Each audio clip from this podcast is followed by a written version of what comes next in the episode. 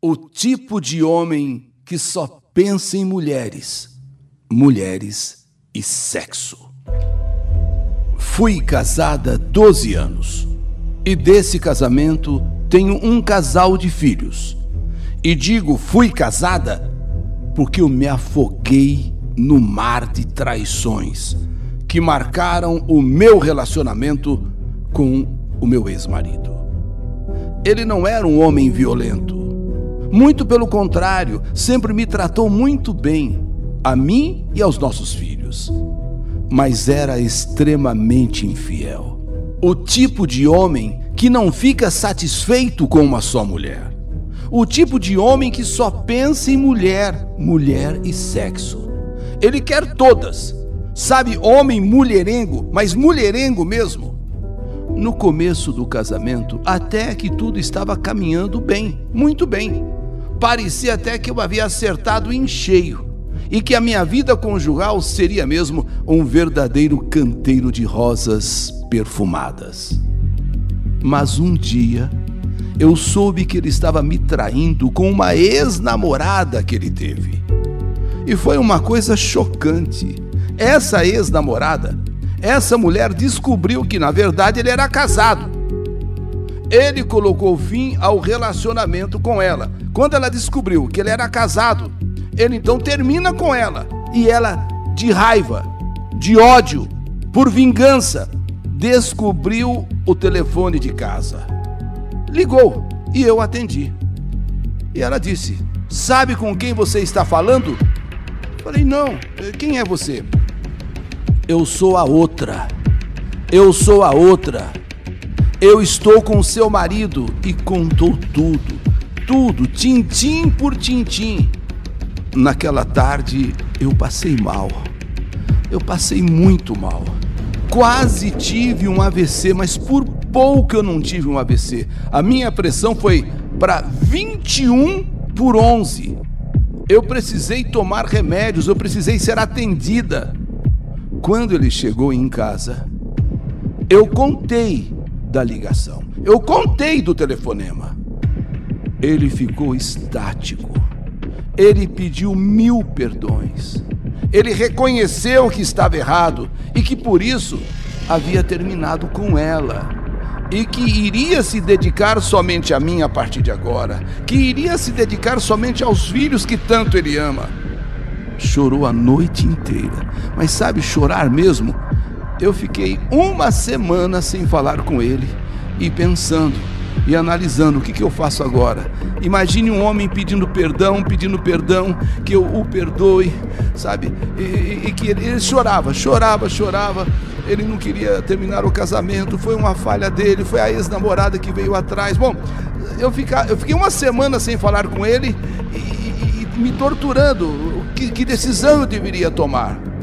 E acabei cedendo, acabei perdoando, e tudo voltou aparentemente ao normal. Mas não demorou muito. E soube de uma nova traição. Soube que ele havia ficado com uma prima durante uma festa com familiares dele em um sítio do interior. Quando eu eu não estava presente, por algum motivo eu não pude ir, e ele foi, era, era festa de família. E ele, não é que nessa festa de família no sítio, ficou com a prima. Ficou com a prima. E novamente ele volta e chora e se ajoelha aos meus pés. E foi uma fraqueza, foi uma falha, mas que ele jurava que agora ele daria a vida se ele praticasse uma outra coisa errada. E novamente eu resolvi esquecer. Em primeiro lugar estava meu casamento, em primeiro lugar estava a família. E o tempo foi passando. Voltei inclusive a estudar com as crianças crescendo um pouco mais. Voltei para a faculdade de direito que eu havia trancado para me casar. Ele pagava a faculdade. Eu dependia dele pois havia saído do emprego pouco antes do casamento. Mas sabia que as traições continuavam sempre de maneira, muitas vezes velada ou outras vezes descarada. Foram várias traições. Mas acabei descobrindo tudo através de um ex-colega de trabalho dele.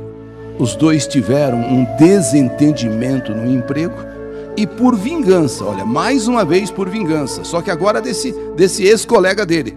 Esse ex-colega me contou tudo o que o meu ex-marido aprontava. E quando você depende muitas vezes do homem, por isso eu digo para as mulheres serem independentes. Por isso eu digo, não dependam do seu marido. Tentem ser o mais independente possível financeiramente. Então, eu fui levando tudo em banho-maria. Eu precisava. E assim foi indo tudo em banho-maria, porque eu já não estava mais iludida. Eu já sabia que eu não tinha mais esperança de que ele mudasse. Sabe, pau que nasce torto, é mais ou menos isso. Pau que nasce torto, eu não tinha esperança de que ele mudasse mais. Apesar dos carinhos, das manifestações de afeto dentro de casa, eu já sabia que meu casamento estava mesmo perdido. Então, era preciso terminar a faculdade, pegar o diploma, a carteirinha da OAB e sair à luta em busca da minha independência. E foi isso mesmo que aconteceu. Em novembro do ano passado, me formei e comecei a trabalhar como estagiária em um escritório de advocacia da rua Benjamin Constant, pertinho da Praça da Sé. No primeiro exame da Ordem dos Advogados, graças a Deus e ao meu esforço e à minha luta, eu fui aprovada e tirei a carteira. E eu mesma tratei da separação, com a ajuda do pessoal do escritório.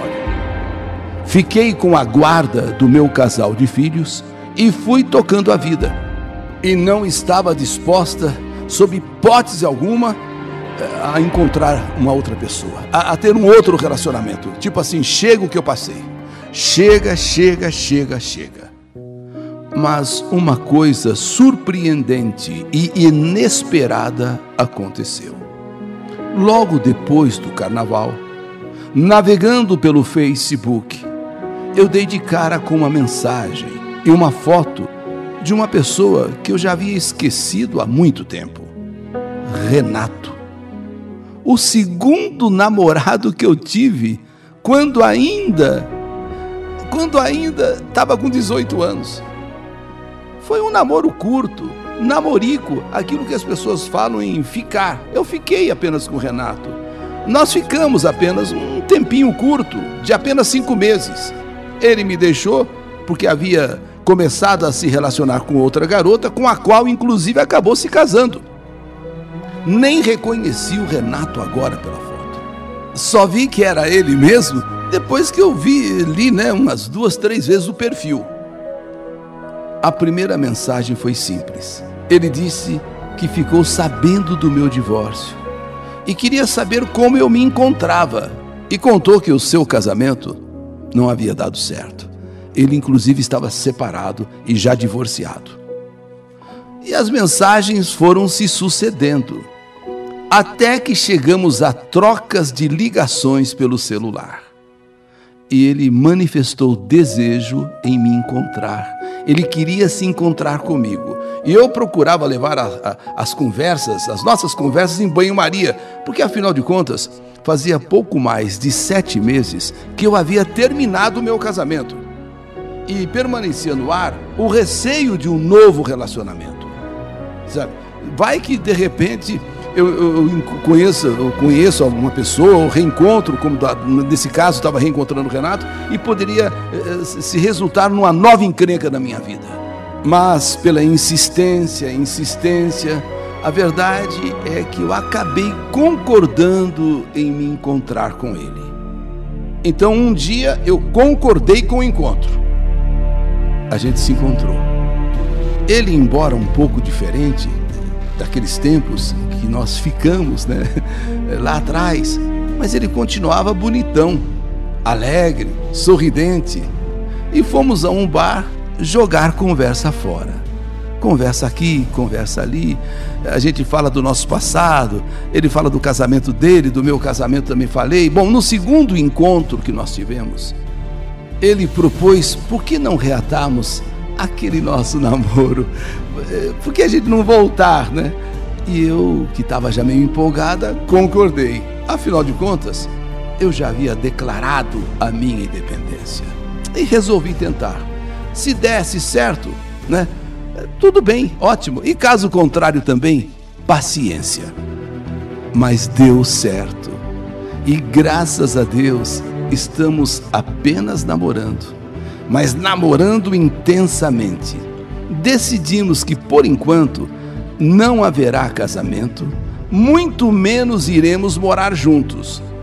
Vamos esperar amadurecer mais esse nosso, vamos dizer, namoro. Vamos ver se é isso mesmo que nós queremos. Vamos deixar as coisas acontecerem naturalmente. Enquanto isso, cada um no seu canto, sabe? Cada um do seu lado, mas sempre juntos ao mesmo tempo. Chegamos à conclusão que foi mesmo a melhor decisão. Só namoro. Só namoro. E só nos finais de semana. e só nos finais de semana. E decidimos de comum acordo também que seremos um casal de eternos namorados. Dizem que enquanto a gente namora, tudo tem mais sabor, tudo tem mais energia, mais. Então vamos continuar como sendo eternos namorados, sem casamento, sem morar junto, cada um no seu canto e os dois super ligados, apenas namorando. E é o que estamos fazendo, namorando nos finais de semana. E assim, com certeza, decidimos ser um casal de eternos namorados. Essa é a minha história, história que a vida está escrevendo. Que saudade de você! O tipo de homem que só pensa em mulheres, mulheres e sexo. História do canal YouTube Eli Correia Oficial.